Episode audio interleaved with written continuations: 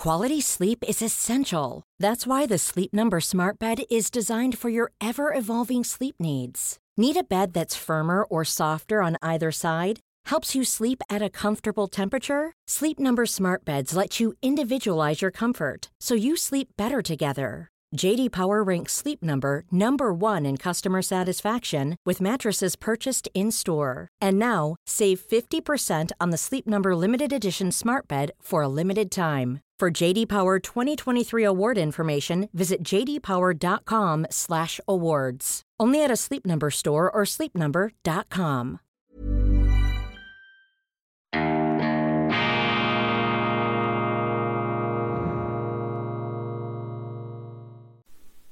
Grüezi miteinander, ganz herzlich willkommen, meine sehr verehrten Damen und Herren, bei Weltwoche Daily, die andere Sicht, unabhängig, kritisch, gut gelaunt in den frühen, nachtschlafenden Morgenstunden des Freitags, 18.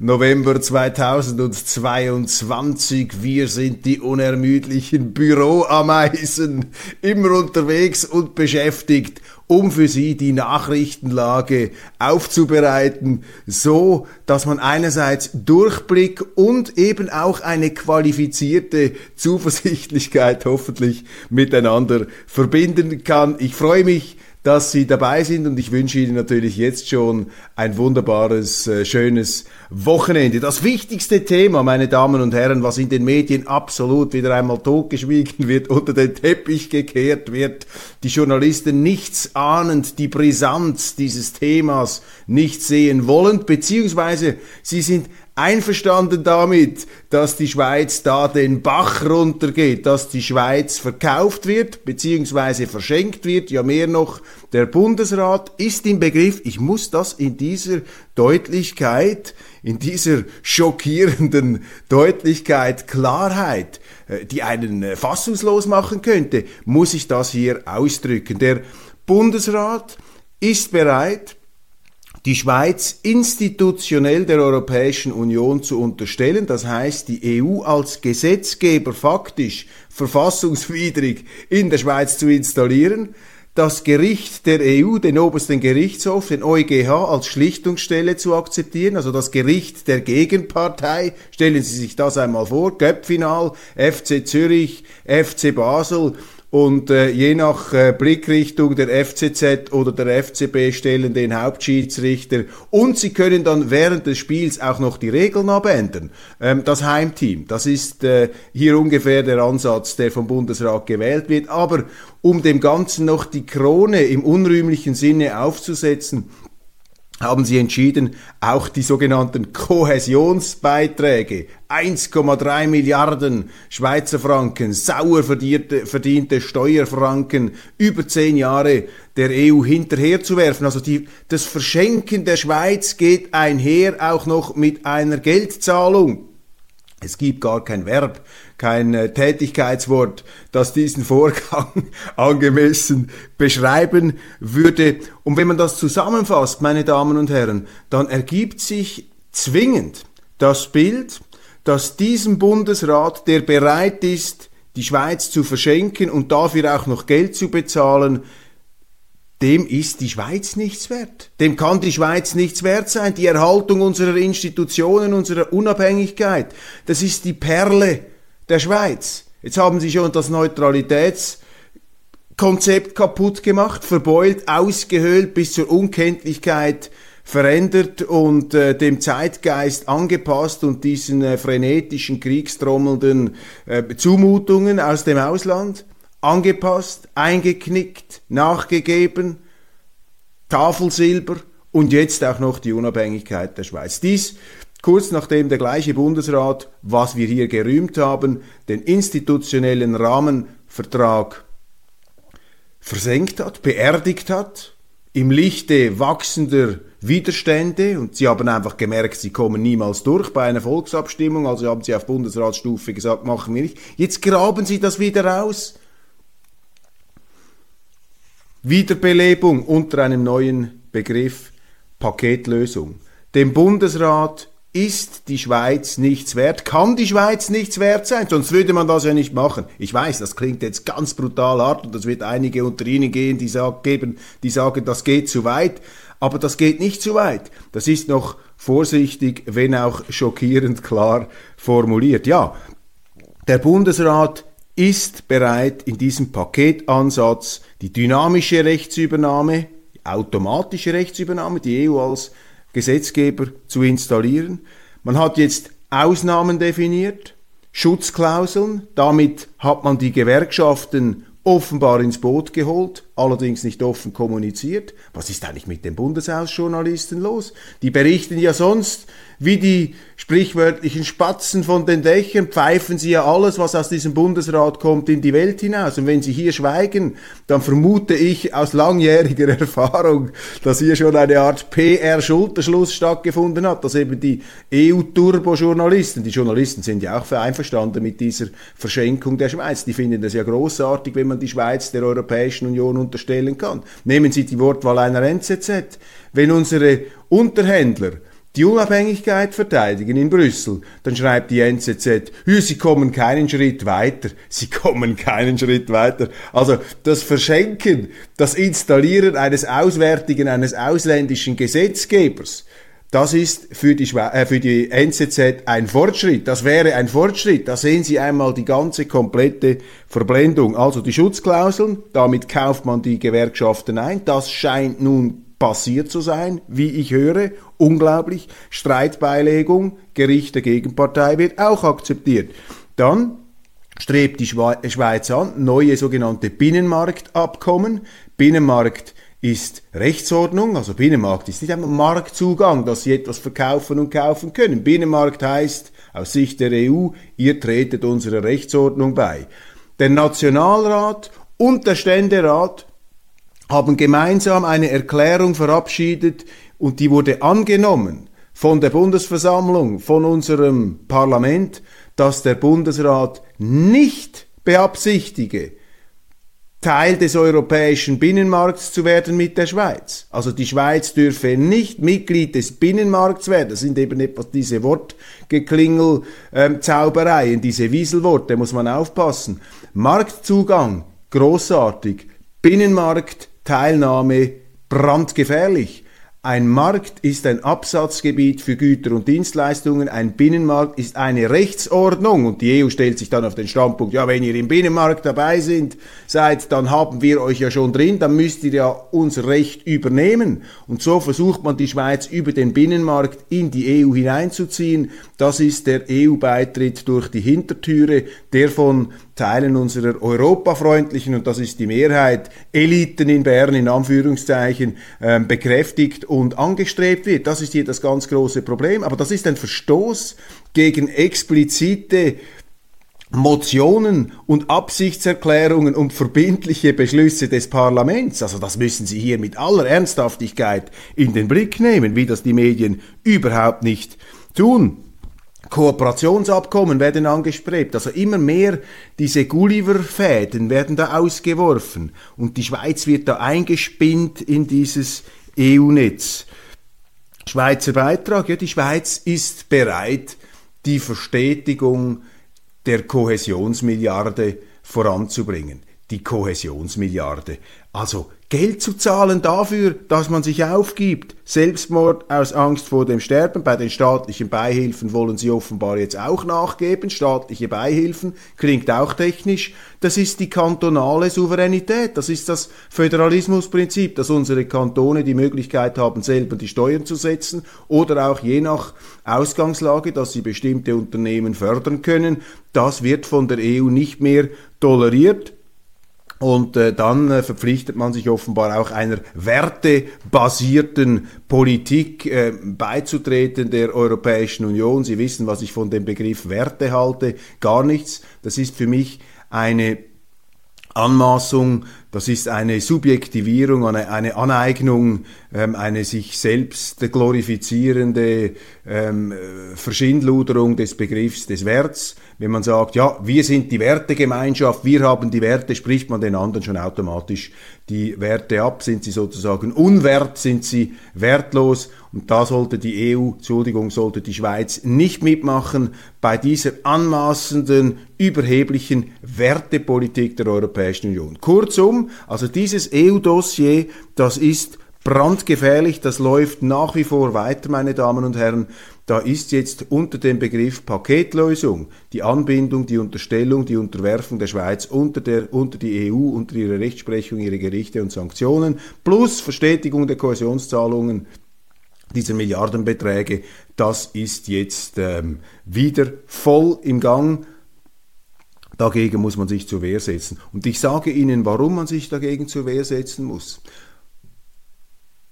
die Selbstbestimmung der Schweiz, die Unabhängigkeit, also dass wir selber auf unserer Gebietskörperschaft, innerhalb unserer Grenzen, im Rahmen unserer direkten Demokratie, die Betroffenen, die direkt Betroffenen stimmen über alles ab, was sie direkt betrifft. Sie entscheiden über das, was sie direkt betrifft. Das ist das absolute Erfolgsrezept der Schweiz. Ist ja logisch. Es kommt ja besser heraus, wenn wir selber für uns entscheiden, unseren Garten pflegen, mit Voltaire gesprochen, cultiver notre jardin, wenn wir das selber tun, als wenn das andere für uns tun, die viele, viele hundert Kilometer entfernt von unseren Landesgrenzen in ihren Glaspalästen abgehoben Entscheidungen treffen das maßgeschneiderte Prinzip, die Schweiz war immer zu klein und zu verwundbar und zu arm, als dass sie die Politik an auswärtige Instanzen delegieren konnte. Das ist die Raison d'être der Schweiz, das ist der zentrale Vektor, das ist der zentrale Trend unserer Geschichte, dass man seit der Gründung, seit dieser embryonalen Urstufe der Schweiz 1291, wo die ersten Keime gesetzt wurden, auf dem Rütli am Vierwaldstätter See in mythenneblig verhangener Zeit. Das ist der Haupttrend seit damals, dass man versucht hat, immer wieder das Maximum an Eigenständigkeit zu vertreten, die, das Maximum an Handlungsfreiheit zu verteidigen und zu erkämpfen, damit man eben maßgeschneidert entscheiden kann in einem wohl abgewogenen und austarierten, feinnervigen System einer föderalistischen, neutralen, direktdemokratischen Republik. Das ist die Schweiz, meine Damen und Herren. Die Interessen der Bürger im Zentrum, nicht die Interessen der Politiker und der Bürokraten und der Eurokraten. Das ist der entscheidende Punkt, das ist die Pointe und das ist die Perle. Und das dürfen Sie auf keinen Fall aus der Hand geben. Dafür werden wir auch bewundert. Die Neutralität ganz wichtig. Und das ist eben kein Zufall, meine, äh, ist kein Zufall, meine Damen und Herren, dass diese äh, dass wir in die EU hineinrutschen, kaum ist die Neutralität demoliert, havariert. Denn die Neutralität war das entscheidende Hindernis auf dem Weg der Schweiz in die Neutralität. Das haben alle Diplomaten immer gesagt. Offensichtlich. Wenn die Schweiz der EU beitritt oder wenn sie sich institutionell hineinflechten, hineinziehen lässt, dann kann die Schweiz nicht mehr neutral sein. Und darum ist eben die Beseitigung der Neutralität durch die Linken, durch die Mitte, durch die Bürgerlichen, die heimatmüde geworden sind, ist das ein ganz vorrangiges Ziel immer gewesen, die Verteidigungsfähigkeit der Schweiz zu schwächen, die Neutralität zu schwächen, um sie damit anschlussfähiger zu machen mit der Europäischen Union. Das dürfen wir nicht zulassen. Da müssen wir die Schweiz verteidigen, da müssen wir unsere Volksrechte verteidigen, wenn es der Bundesrat nicht macht, wenn ihm diese Volksrechte so wenig wert sind, dass er sie zum Fenster rauswirft und der EU sogar noch Geld bezahlt, dass er sich selber aufgibt. Nein, also ich meine, meine Damen und Herren, da kann man wirklich nur noch den Kopf schütteln. Ein Augenöffner. Vielleicht hilft's ja. Vielleicht werden ein paar Leute dadurch realistischer. Wir haben gesprochen über diesen Raketeneinschlag in Polen. Sofort haben alle gesagt, ja, sind die Russen, die Russen haben Polen angegriffen, NATO. Wobei man muss hinzufügen, sie haben zurückhaltend reagiert, weil es so offensichtlich war, dass es also offensichtlich so offensichtlich, dass nicht die Russen diese Rakete abgeschossen haben, sondern bestätigt sich jetzt, wird da Verhalten so verklemmt, verdruckst, wird es doch irgendwie zugegeben, Unfall aus einer ukrainischen Abwehrdisposition heraus. Ist diese Rakete nach Polen geflogen. Es hat allerdings Tote gegeben, eine ganz üble Geschichte. Und jetzt für mich einfach bezeichnend, als Präsident Zelensky immer noch versucht an der Fiktion festzuhalten, es seien die Russen gewesen. Und wie die Medien darauf reagieren, also weil das ist dermaßen entlarvend. Die haben unendliches Ozeane von Verständnis werden hier jetzt aufgewendet. Man sagt, ja nein, wir, wir müssen natürlich, das sind die tief sitzenden Ängste, wir müssen das verstehen. Also da werden alle Journalisten mutieren da zu kleinen Psychoanalytikern und sagen, nein, angesichts der tiefen Traumatisierung dieses Staatsmanns müssen wir verstehen, dass er hier natürlich sich schwer tut mit der Wahrheit und das nicht öffentlich aussprechen kann. Meine Damen und Herren, für wie blöd hält man uns eigentlich, wenn man da schreibt, trotzig streitet sie ihre Verantwortung ab. Äh, ihre, das gibt Einblick in tief sitzende Ängste. Nein, das gibt nicht Einblick in tief sitzende Ängste. Das gibt Einblick in eine Propagandalüge. Ganz einfach, das ist Propaganda, eine weitere Propagandalüge. Und jetzt wissen Sie, warum ich sehr, sehr vorsichtig bin, wenn ich ähm, von irgendeiner Kriegspartei etwas höre, sowohl von der russischen wie auch von der ukrainischen, wobei bei den Russen habe ich immer den Verdacht, dass die Unwahrheiten, die die Russen verbreiten, wenigstens noch ein Mikromü von Wahrheitskern in sich enthalten, während ich bei den Ukrainern oft den Eindruck habe, da ist wirklich alles frei erfunden und nur noch politisch abgezirkelt und zentriert. Was aus der Überlebenslogik dieses Landes und aus der Widerstandslogik dieser Regierung erklärbar sein mag. Aber wir dürfen uns doch diese Lügnereien nicht zu eigen machen. Und an diesem Beispiel, darum sage ich erhellend, darum ist vermutlich eine gute Nachricht, dass jetzt also auch die größten äh, Zelensky-Fans und die Leute, die sich da also nie belungentreu auf diese Seite geschlagen haben, die müssten doch jetzt auch ein bisschen stutzig werden. Aber vielleicht bin ich naiv, vielleicht ist das, ähm, vielleicht ist das äh, zu viel, zu viel des Guten erwartet. Der Schweizer Arbeitsmarkt wird immer bürokratischer. Das ist der Preis der Personenfreizügigkeit mit der Europäischen Union. Eine Schlagzeile die Sie heute in den äh, Zeitungen finden. Endlich, endlich sprechen jetzt mal die anderen aus.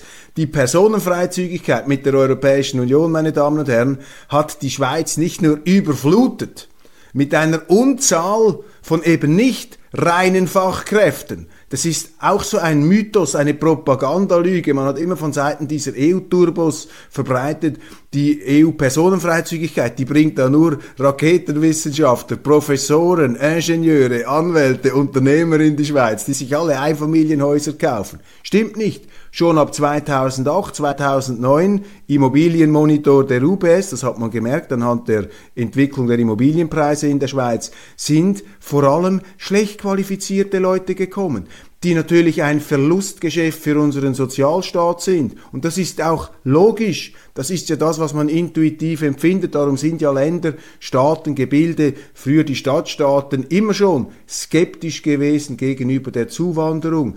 Nicht aus angeborenem Rassismus. Natürlich, die Leute waren immer etwas skeptisch, weil das, was von außen kommt, ist potenziell gefährlich, kann politische Gefahren bringen, kann auch äh, epidemiologische Gefahren bringen. Das war in der alten Zeit natürlich ein ganz wesentlicher Punkt. Aber heute mit unseren hochentwickelten Sozialstaaten, meine Damen und Herren, müssen wir doch sehr vorsichtig sein, müssen wir mit diesem auch von unseren Vorfahren aufgebauten Kapital sehr, sehr behutsam und sorgfältig umgehen. Wir dürfen einfach die Tore sperrangelweit auftun. Und wir haben in der Schweiz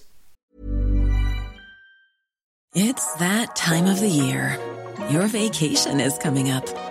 You can already hear the beach waves, feel the warm breeze, relax, and think about work. You really, really want it all to work out while you're away.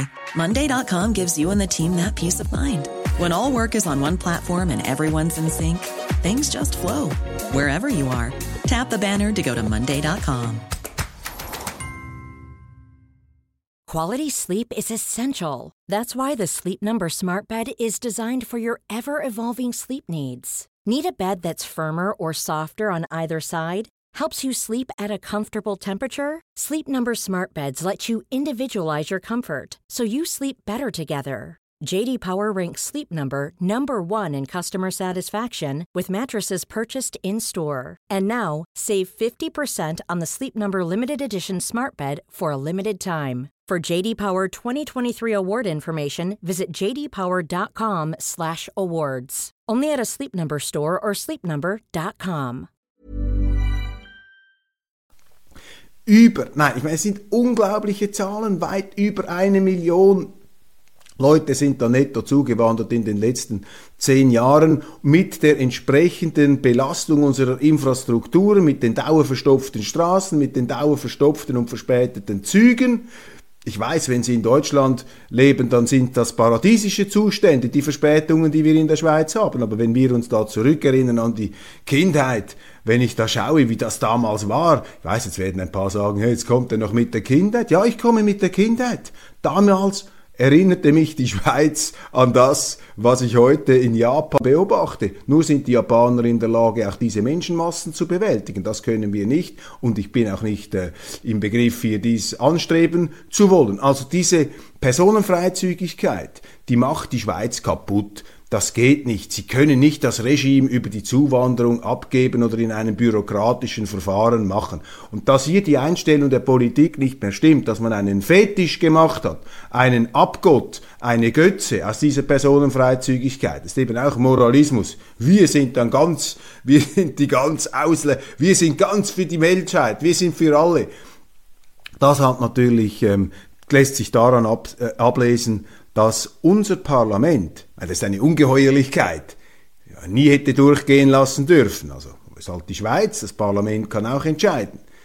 Das Parlament hat den entsprechenden Volksentscheid gegen die Masseneinwanderung nicht umgesetzt, einfach schnöde weggewischt. Und an dem können Sie ablesen, dass die Personenfreizügigkeit zu einem Abgott geworden ist. Und deshalb begrüße ich es, wenn in den Medien jetzt langsam, langsam steht, allmählich herauskommt, dass diese Personenfreizügigkeit eben auch zu einer unerträglichen Verbürokratisierung des Arbeitsmarkts geführt hat. Das schreiben wir in der Weltwoche seit über 10, ja, seit 15 Jahren.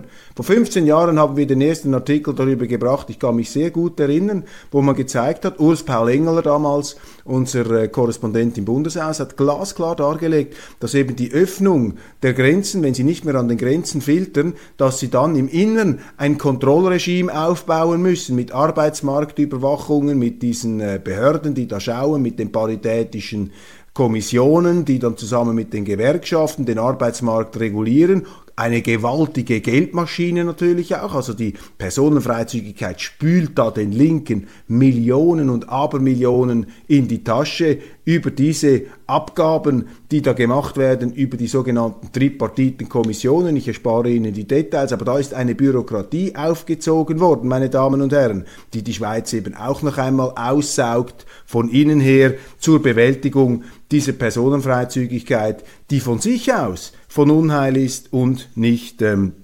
nachhaltig. Die Republikaner erobern eine knappe Mehrheit im Repräsentantenhaus. Die Wahlresultate im Überblick. Ja, sie haben es jetzt also doch noch geschafft, das Repräsentantenhaus äh, zu sichern. Die amerikanischen Republikaner, Nancy Pelosi, die Taiwan-Reisende, die Taiwan-Taumelnde, Dame, die für sich immer wieder andere Regeln in Anspruch genommen hat als für den Rest der Vereinigten Staaten. Ich erinnere Nancy Pelosi, denkwürdiger Auftritt beim Coiffeur, als die Lockdowns allen anderen Amerikanern den Besuch beim Coiffeur verboten haben. Ungeheuerlich, wie da die Demokraten also von einer Scheinheiligkeit befallen sind. Und ich bin einer, der die Demokraten immer geschätzt hat. Ich war ein Bill Clinton-Anhänger, meine Damen und Herren. Ich fand Bill Clinton sehr, sehr wohltuend. Vielleicht würde ich jetzt im fortgeschrittenen Mannesreifealter das etwas differenzierter und kritischer sehen, aber Bill Clinton das war für mich noch ein pragmatischer Re ähm, Demokrat damals. Nun also die Republikaner da in Charge.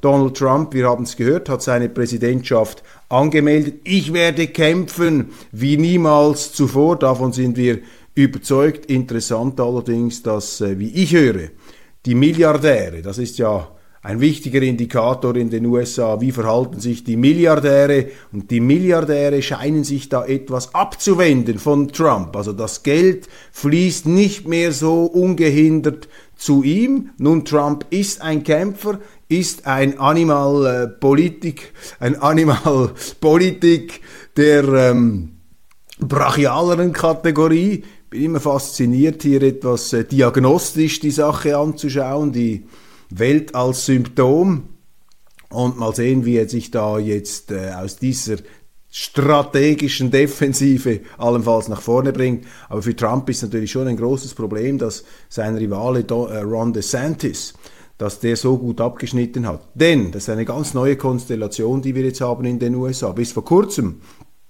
war jede Stimme nicht für Trump, also quasi die Anti-Trumpers, die haben im Grunde den Demokraten geholfen. Aber jetzt haben sie eine Alternative. Jetzt können sie sagen, okay, Trump, zu krass, DeSantis ist sozusagen die etwas weichere Form, die weichere Ausgabe von Trump. Nehmen wir doch den. Bei der Amerikaner, das muss man sehen, bei aller zivilreligiösen Überhöhung der Politik und diesem äh, Weltbeglückungspathos, das die Amerikaner ja auch auszeichnet. Wir wollen darüber nicht nur den Stab brechen, hat ja auch etwas Imponierendes, dieser Idealismus, etwas Inspirierendes, wenn er dann nicht in den Wahnsinn ausschlägt oder eben ins Joe McCarthy, die Russen wollen uns an die Körpersäfte, an diese verschwörungstheoretischen Paranoia-Geisterbahnen, wenn das etwas draußen bleibt. Aber ähm, ja, die Amerikaner sind Pragmatiker, die schätzen es auch, wenn in der Politik nicht zu heißes Stahl geschmiedet wird. Und äh, das ist doch eine ja, letztlich auch wohltuende Erkenntnis. Gefallene Börsenstars Beyond Meat und Oatly, dem Hype um vegane Burger und Hafermilch folgt die Ernüchterung. Das überrascht mich nicht und es beelendet mich auch nicht. Ich hatte immer so gewisse qualifizierte Vorbehalte gegenüber Hafermilch und äh, diesem künstlichen Fleisch, das ja gar kein Fleisch ist. Ja, nun, also die Börse hat hier auch ein Zwischenfazit, ein Urteil gesprochen. Dann, überall lesen Sie in den Zeitungen, die G20-Mitglieder verpassen Russland eine schallende Ohrfeige. In der Abschlusserklärung des Gipfels auf Bali wird der Krieg in der Ukraine von den meisten Ländern scharf verurteilt. Die Russen am Pranger, die ganze Welt gegen die Russen, die meisten Teilnehmer verurteilen die Russen, die Russen, die Russen am Pranger, die Russen ganz unten, die Russen auf dem Champagne klein. Meine Damen und Herren, warum lesen wir eigentlich nirgends, dass die Russen diese Schlusserklärung auch unterzeichnet haben? Könnte vielleicht an dieser Interpretation, die uns da aufs Auge gedrückt wird, irgendetwas nicht stimmen? Könnte das vielleicht etwas Ausfluss vom Wunschdenken der Journalisten sein. Meine Damen und Herren, Sie müssen einfach wahnsinnig aufpassen, was heute Ihnen als Wahrheit verkauft und vorgegaukelt wird. Die Journalisten sind Schlangenölverkäufer geworden, wie in diesen Western, da kamen doch immer die Schlangenölverkäufer. In irgendein Dorf standen sie hinten auf ihrem Wagen und haben ein Wundermittel verkauft gegen Haarausfall, gegen Potenzprobleme gegen irgendetwas, diese Quacksalber. Und diese Quacksalberei, diese News-Quacksalberei, die hält jetzt Einzug in den Medien, da wird ihnen plötzlich irgendetwas vorgespiegelt, was nicht stimmt. Fake News. Fake News ist ja nicht einfach erfunden, irgendetwas Neues erfinden, sondern Fake News ist auch, dass man etwas nimmt, was tatsächlich stattgefunden hat. Man lässt aber bestimmte Dinge weg um dem Ganzen einen anderen Dreh, einen anderen Spin zu geben. Und das ist hier ganz, ganz klar der Fall. Erstens wird immer geschrieben, die russischen Atomdrohungen. Was heißt die Atomdrohungen? Putin wie auch Biden haben Interessen synchron, beziehungsweise aus ihrer Sicht identische Aussagen gemacht. Sie haben nämlich gesagt, die Verteidigungsdoktrin unserer Länder heißt, wenn wir angegriffen werden, dürfen wir alles einsetzen. Bei Putin hat man daraus eine Drohung, eine mörderische Drohung gemacht, obwohl, und das hat sogar Kurt Pelda geschrieben, der also jetzt voll embedded ist auf der ukrainischen Seite. Kurt Pelda hat gesagt, dass Putin selber diese äh, Atomwarnungen äh, hat das explizit ausgeschlossen, dass er eine Atomrakete einsetzen werde in der Ukraine, hat er Ende Oktober gesagt. Das wird einfach weggewischt, damit man den anderen als diesen Dr. Mabuse, als diesen Homunculus, als diesen Bösewicht, als diesen Ersatzteufel darstellen kann. Und diese Drohungen hat es einfach nie gegeben, aber das wird nicht geschrieben, wie das eine Wahrheit wäre. Und das Zweite, es wurde verurteilt, dass man Atomwaffen einsetze zur Beilegung von Konflikten und die Russen haben dieses Schlusskommuniqué unterschrieben und sie sind auch, haben sich entsprechend äh, geäußert, dass hier ähm, dass man, äh, dass man diese Schlusserklärung unterstütze und dass man das nicht gut fände, wenn man hier diese Joint Declaration politisiere. Das hat Außenminister Lavrov äh, gesagt und es hieß auch, dass andere Sichtweisen integriert worden wären, beziehungsweise dass es unterschiedliche Sichtweisen gegeben habe. Warum ist für mich die G20 bei aller Fragwürdigkeit trotzdem etwas Positives? Weil ich es gut finde, wenn die Leute miteinander reden. Ich begrüße alle Foren des Gesprächs, ich begrüße alle Plattformen der, des Dialogs, der Auseinandersetzung, der Diskussion, das ist dem Krieg, das ist der Konfrontation in jedem Fall vorzuziehen. Und jetzt ein Hammer, noch zum Schluss der Sendung, dass wir die 30 Minuten nicht überschreiten. Hochinteressant. Das Time Magazine, einst glorreiche Time Magazine,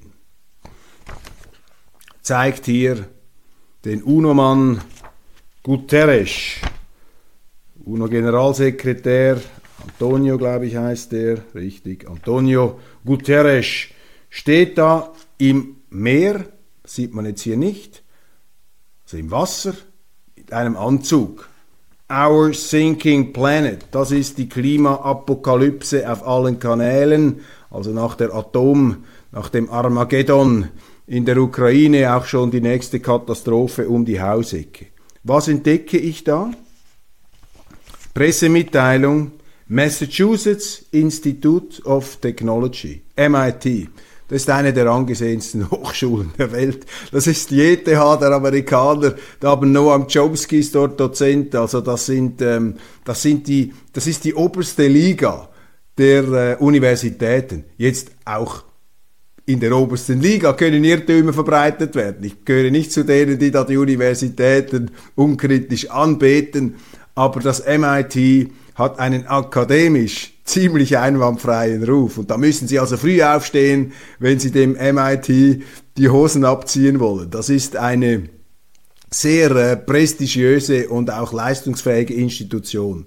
Und jetzt ist dort eine Studie erschienen. Auch da das ist eine Studie. Es gibt vermutlich auch noch hundert andere Studien, die das Gegenteil sagen.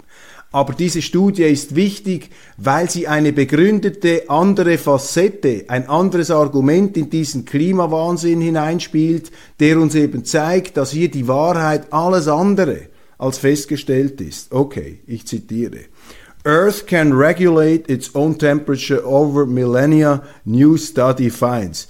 Die Erde kann ihre Temperatur selber regulieren über die Jahrtausende, hat eine neue Studie herausgefunden.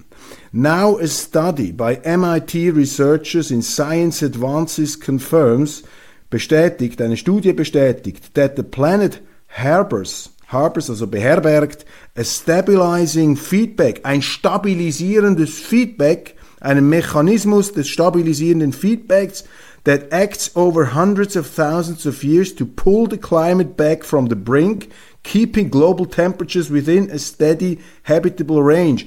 Also wir haben, die haben einen Klimamechanismus, einen Temperaturmechanismus entdeckt, dass die Erde ihr eigenes Klima korrigiert. Wenn das mal aus dem Ruder läuft, gibt es Mechanismen, Buffer, Abstützungsmomente, die das Ganze wieder korrigieren. Das ist die Aussage dieser Studie, die in einem doch merkbaren, äh, sichtbaren Kontrast steht zu dieser apokalyptischen Bilddarstellung mit Antonio Guterres, meine Damen und Herren, mit dieser guten Nachricht, dass es eben doch noch Hoffnung gibt für den Planeten Erde. Wir sind erleichtert, dass es Hoffnung gibt für den Planeten Erde. Kein Fußbreit dem Weltuntergang. Mit dieser äh, guten, frohen Botschaft möchte ich es für heute bewenden lassen. Ich danke Ihnen sehr, sehr herzlich für die Aufmerksamkeit. Ich danke Ihnen für eine weitere Woche mit zahllosen Zuschriften, tollen Inputs. Auch diesen hier habe ich von einem ganz akribischen Zuschauer von Weltwoche Daily erhalten. Ich habe von einer Frau, die aus Kanada uns zuschaut, werde ich dann auch noch würdigen, ebenfalls Grüße erhalten, einer Schweizerin. Also meine Damen und Herren, meine Grüße gehen in die Welt hinaus.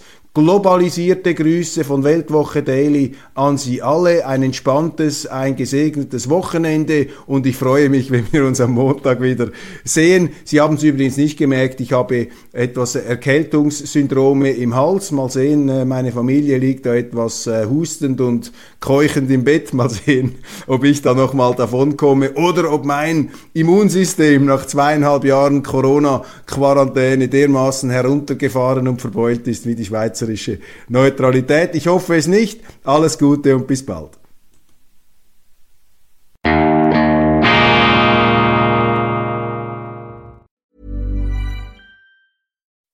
When you make decisions for your company, you look for the no-brainers. If you have a lot of mailing to do, stamps.com is the ultimate no-brainer. Use the Stamps.com mobile app to mail everything you need to keep your business running with up to 89% off USPS and UPS. Make the same no brainer decision as over 1 million other businesses with Stamps.com. Use code PROGRAM for a special offer. That's Stamps.com code PROGRAM.